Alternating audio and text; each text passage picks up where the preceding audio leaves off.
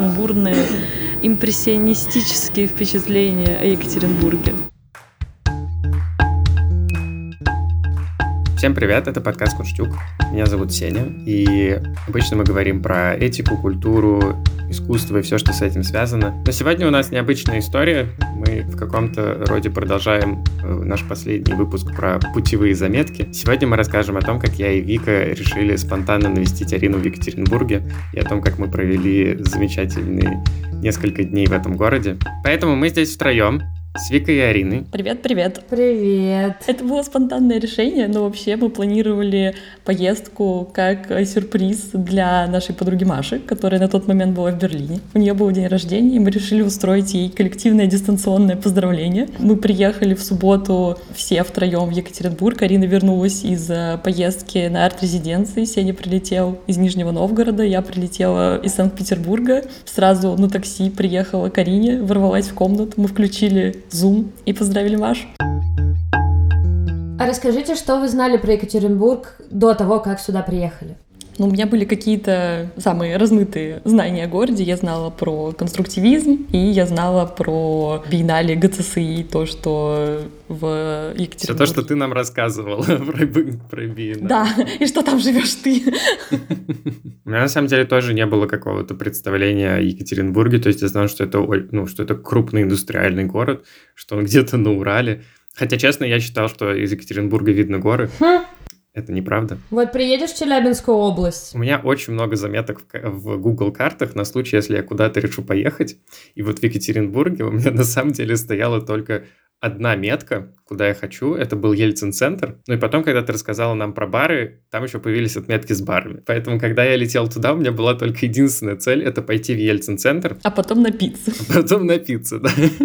И, собственно, на самом деле, на следующий день после того, как мы приехали, мы пошли исполнять мою мечту и пошли в Ельцин-центр. Я, разумеется, тоже знала про Ельцин-центр, и в воскресенье утром мы пошли как раз-таки туда, но было забавно то, что мы не могли его узнать издалека, вроде как бы его изображение достаточно медийно, но когда мы видели какую-то такую белую конструктивистскую, бруталистскую полувысотку, мы спрашивали Арину, это Ельцин-центр, это Ельцин-центр. Ирина говорила, нет-нет, подождите. В итоге мы вышли к зданию, которое на самом деле такое, ну, не то, что оно не очень напоминало Ельцин-центр, скорее расходилось с моим каким-то представлением о нем. Для меня, на самом деле, был большой сюрприз. Я был абсолютно уверен, что Ельцин-центр — это как бы, ну, просто музей президента, и все. Ты заходишь, и как, ну, это как...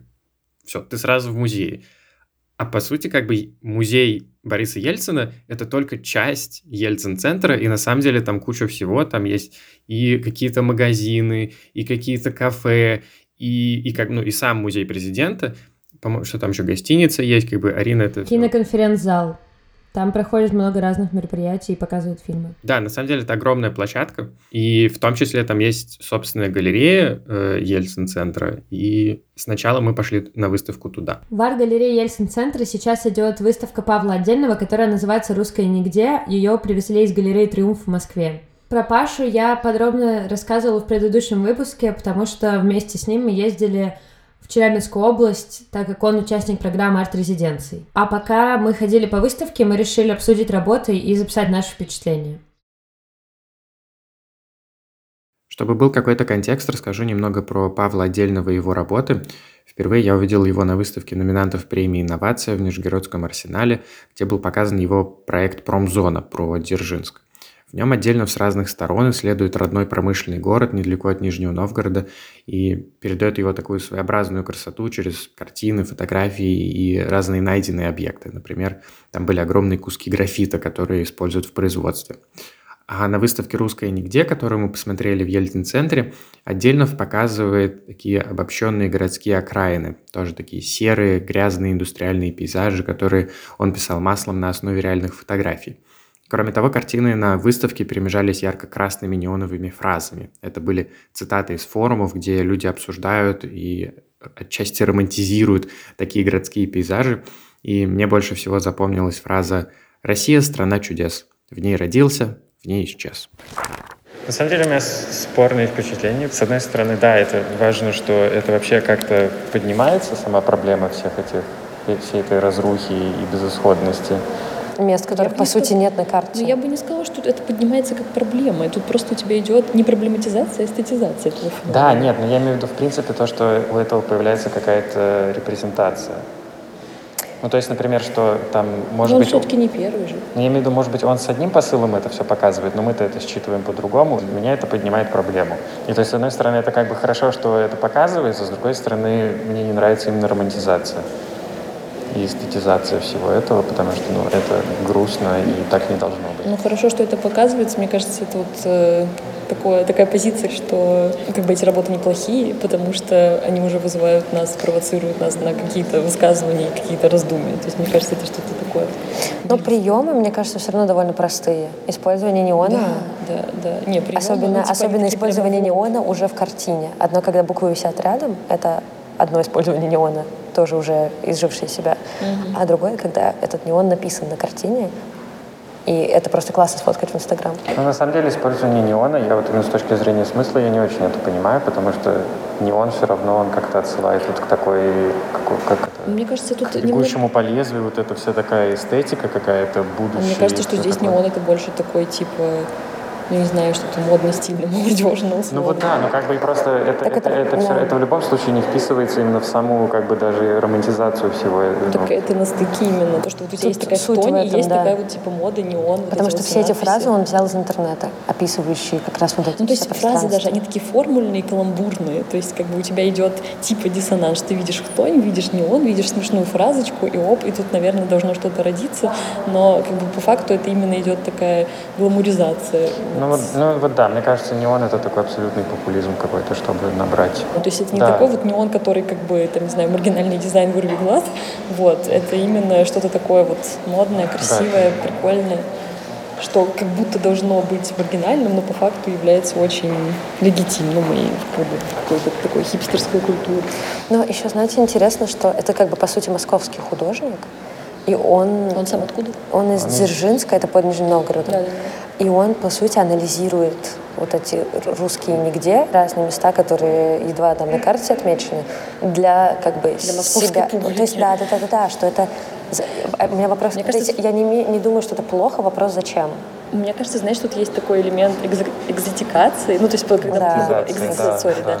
да. когда мы говорили про то, что эти работы созданы не для людей, которые живут в этих местах, а как бы для ровно противоположных, для людей, которые, скорее всего, никогда в таких пейзажах не бывали и не обитали. И, и, не, и не окажутся. И вот, как бы, у них есть там богатая квартира с удобным диваном, и над этим диваном будет такое русское нигде висеть красивое, там, те, там с текстом или без текста, потому что как бы понятно, что вот этот неон и там внедрение текста в полотна добавляет какого-то такого диссонанса, диссонанс, но даже если да. это просто полотно, то есть как бы у тебя вот эта хтонь, использование каких-то таких колор-блоков, это просто выглядит красиво. Вот у тебя такая серость, и на ней еще ярче выглядит этот фон, и как бы такой ряд. Да, на самом деле это у него везде, как бы, то есть вот эти яркие какие-то локальные mm-hmm. пятна, mm-hmm. то есть это там либо стены какого-то там завода или чего-то, или желтые трубы газовые тоже, mm-hmm. как бы они да, все да, на фоне да, серости, либо на фоне коричневой да, грязи. Да, да как бы это просто выглядит эффектно. Да, да, это и вот точно так же вот сейчас видео, которое я смотрю здесь краем глаза, это на каком-то поле вырыли как бы такие траншеи, можно сказать, из которых формируется фраза «Господи, помоги России».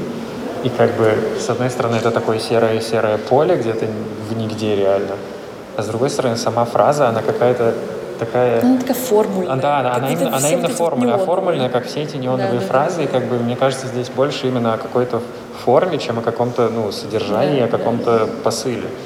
И опять же, мне кажется, что это когда, знаете, проблемы, э, не так, когда э, люди одного класса круга пытаются говорить о проблемах другого. Да, угу. и мне больше, что мне особенно не нравится в этой фразе, это то, что у тебя как бы Господи, помоги России, у тебя, с одной стороны, ты обращаешься к какой-то сверхъестественной высшей силе, как будто ты сам уже не можешь ничего сделать. И с другой стороны, ты просишь помочь как бы России в целом. А сейчас создается вот этот общий образ да, России да, да. как нигде. То есть угу. вот всех этих дорог и прочего. То есть проект про Дзержинск был интересен именно потому, что он был локальный. Угу. А здесь ты даже не понимаешь, что это, где это. Это где-то на востоке страны или на западе. Ну, Она огромная. И нигде. И поэтому, и да, поэтому, поэтому помоги России в целом. Везде. Да, да.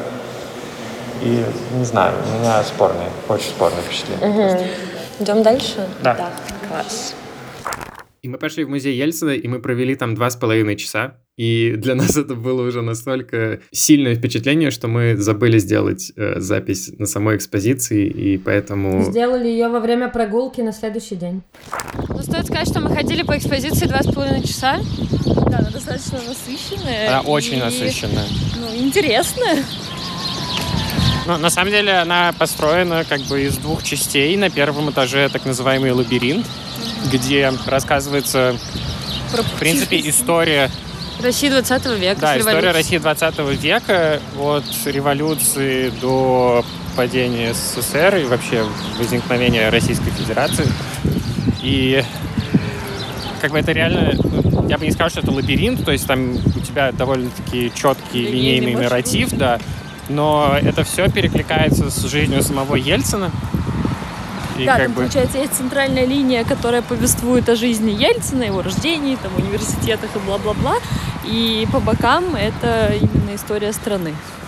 да, но там интересно, что в самом начале, собственно, ну, как бы это не просто две параллельные линии, но они как бы пересекаются, то есть Да, я говорю, Тебе- центральная, ну, в том плане, что это как бы линия, которая идет по Посередине. залов. Да, но, кстати, в самом начале был э, интересный фильм, в котором в стилистике вот э, уральских самоцветов рассказывалась как бы ну история Демократии в России. да история демократии в России как бы Политического политической строя, истории в да принципе. От Веча и до Путина. да но самое интересное что это был абсолютно непривычный как бы рассказ об истории России потому что там очень большой как бы уклон и фокус был на и- Демократия. на- да, именно на демократии, именно на обществе и на гражданах.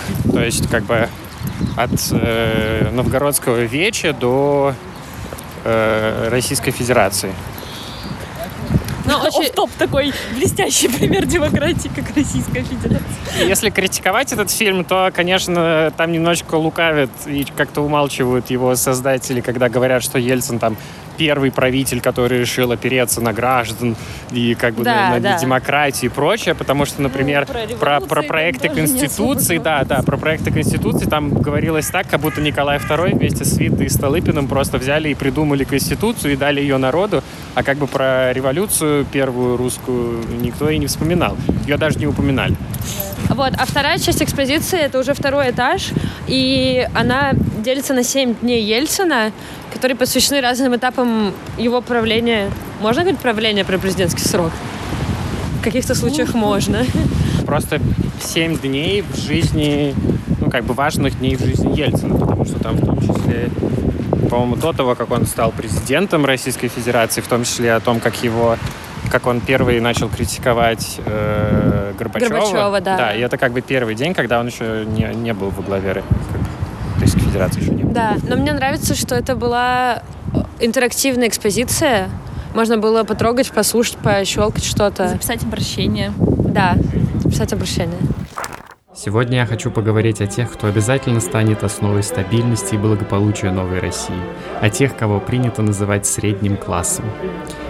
Сейчас наши граждане сами решают, жить ли им по-прежнему на скромную зарплату или рискнуть, открыть свое дело, авторемонтную мастерскую, фотоателье, частный детский сад. Таким, конечно, трудно. Надо регистрировать предприятие, доставать сырье, искать заказы, бороться за клиентов и теснить локтями крупных конкурентов. Но многие, начав с нуля, уже добились поставленной цели, нашли себя в этой сложной, но, согласитесь, интересной жизни. Заходить туда очень клево, потому что ты погружаешься в какое-то такое пространство, в котором тебе рассказывают, насколько важны человеческие права, и демократия, и какое-то представительство, и вообще мнение народа и граждан. А потом ты выходишь из Ельцин-центра и возвращаешься в реальность, и от этого, конечно, тебя так прибивает немножечко. Яркое несоответствие между тем, что ты слышишь, и как это все осуществляется на работает. самом деле. Особенно вот этот стенд с Конституцией э, 93 года э, и с припиской, что внесены поправки От 2020 2020 года. Тут Да, но на становится самом совсем паршиво. Ну, на самом деле, как бы, если критически еще и подходить,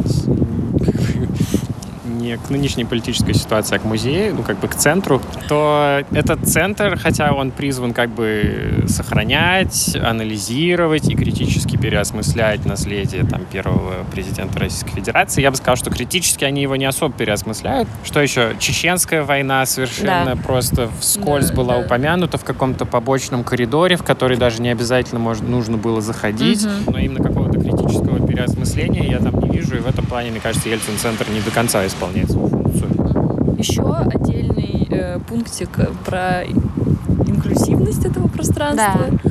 потому что там есть наушники для людей, которым было бы комфортно проходить экспозицию в отсутствии каких-то громких раздражающих звуков. Да Э, там можно, можно взять коляску, для ребенка, для, для человека да. с инвалидностью, еще тексты, тексты адаптированные. Да. Так получилось, что воскресенье это был самый насыщенный день с точки зрения посещения каких-то музеев и галерей. После того, как мы сходили в музей Ельцина, мы настолько преисполнились, настолько устали, что решили немножко прогуляться и пошли по набережной до ГЦСИ, и там пошли на выставку, которая называется «Человек 2.0». Выставку «Человек 2.0» ГЦИ сделал совместно с Ельцин-центром и художественной лабораторией зарисовки, в которой принимают участие люди с аутизмом. Художник Рома Бантик вместе с ними пытался понять, что же такое человек и как он себя определяет. И когда мы пришли на выставку, там проходил перформанс, и заодно мы познакомились с арийными коллегами из ГЦСИ. Мы отлично прошли по основной выставки с э, начальницей кураторского отдела Олей Калантай. Хочется отдельно передать ей привет. Что тут сказать? На выставке и критиковать не, мне, мне нравится, что как бы она хорошо сделана, хотя как бы тут все очень просто. Да, да. да. Она, не, она как бы не очень насыщенная с точки зрения каких-то экспонатов и сделано вроде просто, но в то же время очень хорошо и Приятно. эффектно. Да. Да, потому что, по сути, все, что здесь есть, это бумага и, и краска на бумаге, и все. Да, ну, по сути, это выставка каллиграфии. Ну, то есть, как бы это Это в меньшей мере про технику. Да. Да, просто про, ну, как бы, результат какой-то вот именно работы. То есть, как бы, тут важнее то, что как люди вместе собирались, вот это все делали, и как бы и потом просто у них есть такой приятный повод просто все это вместе показать. Ну, не знаю, мне кажется, все равно вот эта стена большая, на которой э, таким полотном, каким-то огромным ковром вывешены эти листы с э, именами. с именами и с, э, как бы, со словом «люди» на разных языках мне кажется, все равно даже, ну, как бы ты это воспринимаешь какое-то общее полотно, но в то же время ты можешь рассмотреть отдельно каждый листочек, и как бы все равно, мне кажется, в том, как человек пишет, как он ставит текст, все равно в этом что-то выражает, да, это как-то раскрывается, да. И это интересно смотреть, как люди по-разному даже как-то рефлексируют на тему человека и я. Себя. Да, себя. Еще интересно... Что через имя. Я просто думаю, что людям было предложено, ну, как бы у тебя есть два, две точки «я» и «человек», но ты «я» можешь написать э, как бы не обязательно буквой, а просто какой-то формой mm-hmm. или образом, который ты думаешь, что тебя выражает. И я в этот э, момент смотрела на людей, которые пишут, что-то рисуют на пленке, и девочка писала имя Вика, э, и как бы она мне была зеркальная, и я подумала, что я как бы себя бы не через имя, наверное, выразила, хотя это вроде так логично. Я подумала о том, до того, как Оля начала рассказывать о том, что это выставка про осмысление человека и себя, и я, я начала наблюдать за людьми, которым дали краску, и они начали писать свои имена. Да. И это забавно, потому что первое, что ты интуитивно хочешь написать, когда у тебя есть краска и там полотно или забор или что угодно, это свое имя. Обычно люди так и делают. Здесь был Вова, Яш, там что mm-hmm. угодно. Mm-hmm. И поэтому интересно, как это способ какой-то самоидентификации и фиксации себя на чем-то, это именно через имя. Mm-hmm. Кто-то написал прям целый алфавит. Да. Причем есть э, древнерусский. Да, да, да, причем он древнерусский, да. Вон есть русский и латинский. Интересно, что нет Греческий. цифр. Нет, ну то есть ты можешь выразить себя через любимую цифру. У тебя есть любимая цифра? Ну, ну да, ну, несколько есть. Это было то, через что ты себя выражала? Ну, я подумала, что да, я бы, наверное, через mm. цифры. Так как в понедельник закрыты почти все музеи, мы поехали с ребятами на Уралмаш смотреть конструктивистскую архитектуру, потому что ребята очень хотели ее увидеть, а еще мы просто хотели чем-то заняться. И мы поехали смотреть Белую башню. Это здание бывшей водонапорной башни, сейчас она не работает. И там обычно проводят разные мероприятия, выставки. Когда мы туда пришли, она была закрыта, но мы посмотрели на нее снаружи. Екатеринбургский конструктивизм — это полный восторг. Белая башня — это какое-то потрясающее место, потому что оно находится, ну, как бы вообще не в центре города, как бы Уралмаш — это такой отдаленный район. И там где-то рядом заправка, какой-то торговый центр, автосалон, Лес. еще что-то. Лес, реально, там просто вот сосновый бор да, через да. дорогу. И вот там стоит эта белая башня, и ты чувствуешь, как будто просто инопланетяне сели, как будто на своем инопланетном корабле. Да, к ней еще такой путь через парковку, и то есть создается вообще такое ощущение, не знаю, странное, потому что вообще все вокруг напоминает, как будто это выезд из города. Где-то на отдалении стоят жилые дома, которые тоже такие ну, не то, что, не то, что конструктивистские, но э, как бы несовременные панельки. И, в общем, какое-то такое ощущение разлома. И да, это белая обшарпанная башня, она правда так инородно смотрится. Очень, конечно, хочется внутрь попасть. Как вы помните, конструктивизм — это практически единое, что мы с Сеней представляли себе про Екатеринбург. И в Ельцин-центре был потрясающий э, сувенирный магазин, где я купила путеводитель по э, Екатеринбургу Свердловску, который написала Полина Иванова. В этом путеводителе я вычитала про э, городок чекистов и потащила туда ребят.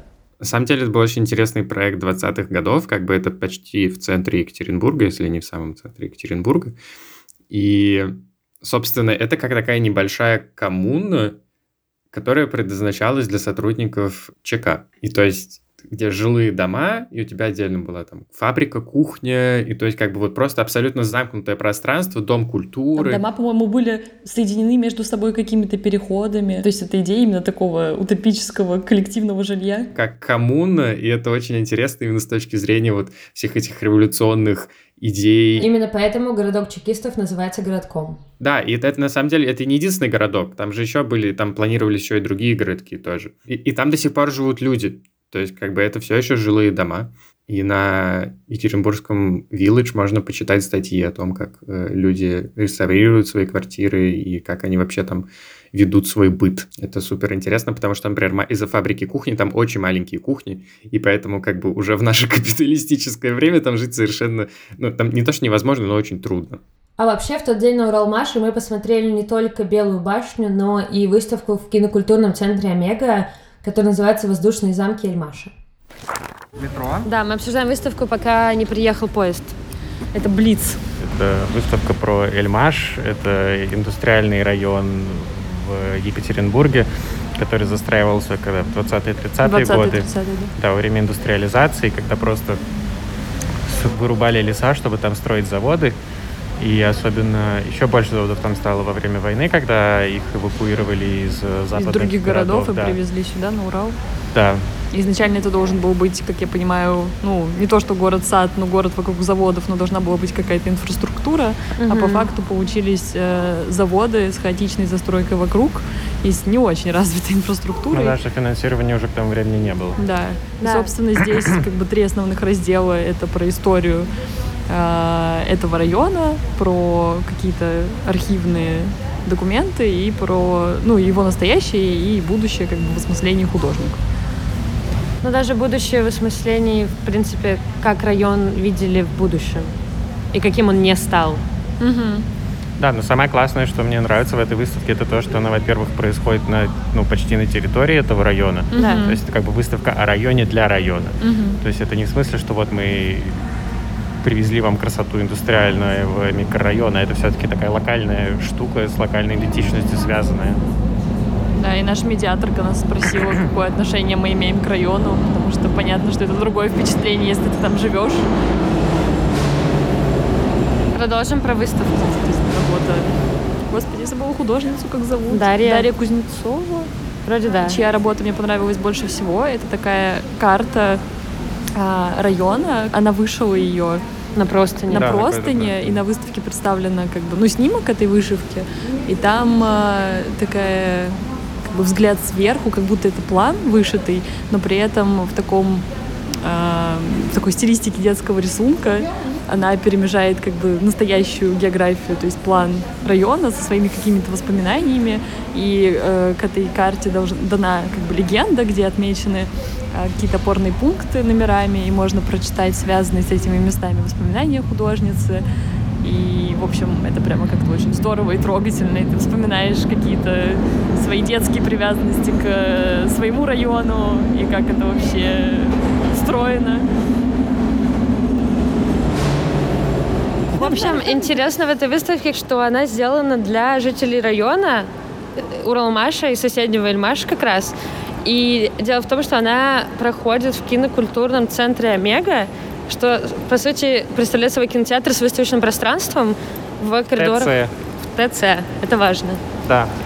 Потому что это как раз проект для жителей самих районов, которые обычно не ездят в центр на выставки. Даже если ездят, в любом случае классно делать какое-то пространство у них же, для них же, про них же. Да, как сказала наша медиаторка Лёля, что она общается с местными, когда те приезжают в кино. И иногда, я так понимаю, медиаторы дежурят как бы на площадке, они приезжают, да, кому-то специально Вроде да, проводить да. экскурсии, вот. И тогда удается именно с ними как-то походить по экспозициям, показать и с ними поговорить. Еще интересно то, что она сказала, что местным интереснее часть с э, архивами, с какими-то документами. С картами. С картами, да. И им не очень интересно смотреть на то, как это сейчас осмысляют современные художники. Особенно если эти художники сами не жители района. Да. Что им скорее интересна какая-то историческая часть, то, как все это зарождалось, строилось, планировалось. Я просто молчу, потому что я пребываю в восторге э, от э, фигуры метателя диска, в- который мы встретили на Станции станции метро метро «Динамо». «Динамо». И это, конечно, просто потрясающий такой э, э, ренессанс греческой скульптуры в советскую эпоху. Мы прикрепим фотографию.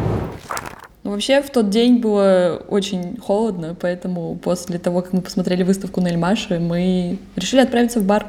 И отогревать себя коктейлями, пивом и фиш and чипс. Если вы не поняли, то я сводила ребят в лучший бар этого города коллектив. Реально лучший. Э, личные, теплые э, Искренние рекомендации. рекомендации. От сердечка отрываем.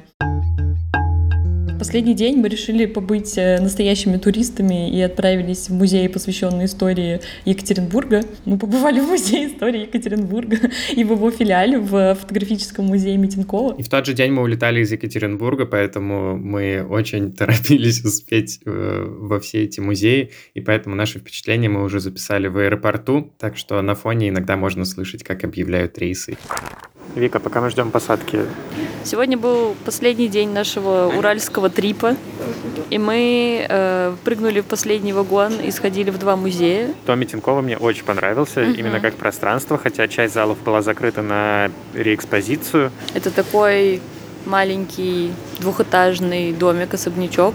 Ты поднимаешься сюда по лестнице, это такое ощущение, как будто идешь, заходишь в какие-то такие просторные деревенские сени, поднимаешься по такой скрипучей э, деревянной лестнице с высокими ступенями. Там очень приятное пространство, именно основное. Дальше начинается экспозиция.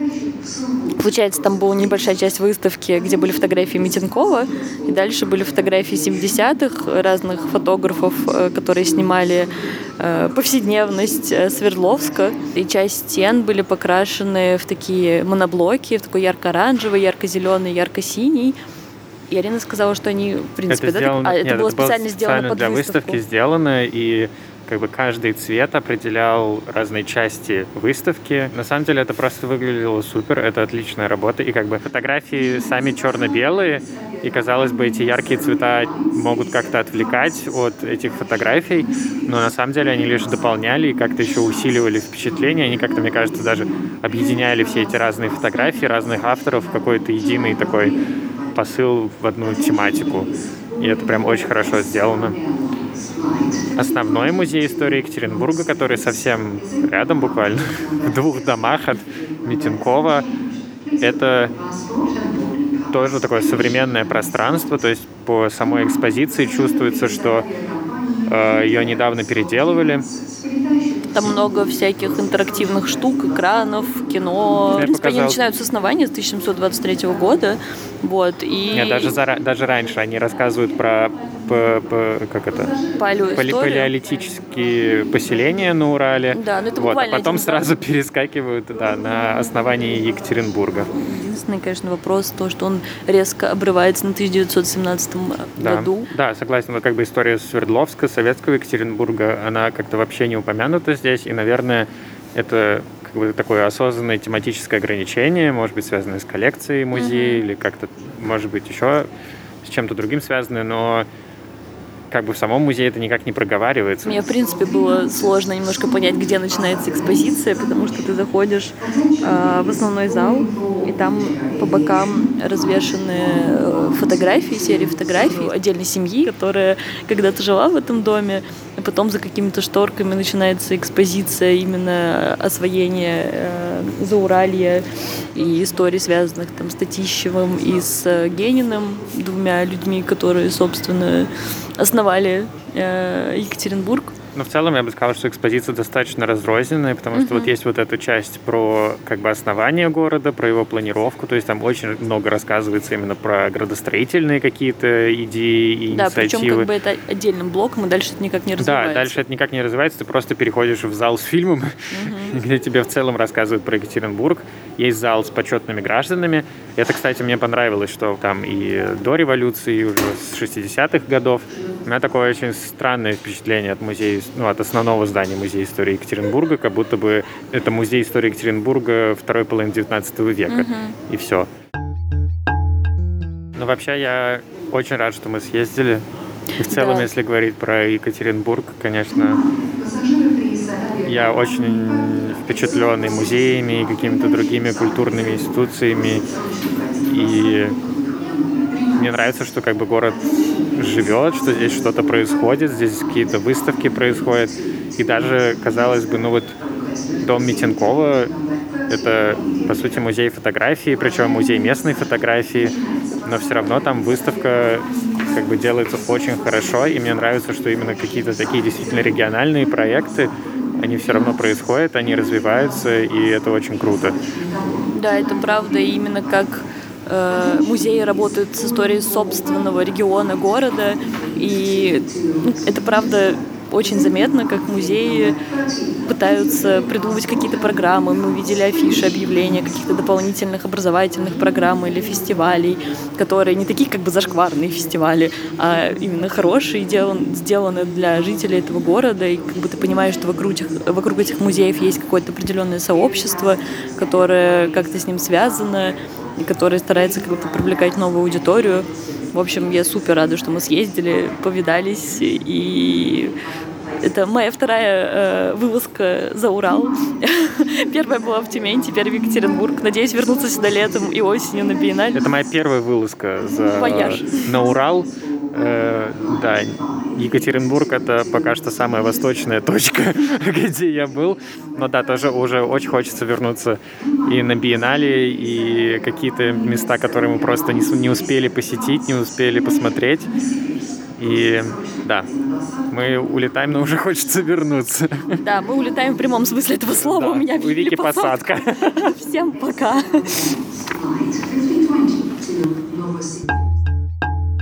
Вот такой получился наш небольшой travel гид. На самом деле впечатлений очень много. Я время от времени пересматриваю фотографии и думаю, что обязательно хочется туда вернуться. Да, мы обязательно туда вернемся на биеннале, которая откроется в сентябре. Все приезжайте в Екатеринбург, а пока вы едете, слушайте наши подкасты там, где вы их слушаете. Ставьте много звездочек, а мало звездочек не ставьте. Анонсы новых выпусков и фотографии из нашей поездки в Екатеринбург мы выложим в наш телеграм-канал. Ссылка в описании к подкасту. Еще, если вы хотите нас поддержать, то это можно сделать на нашем Патреоне. Тогда мы сможем больше и чаще путешествовать по России. До встречи! Пока! Пока-пока!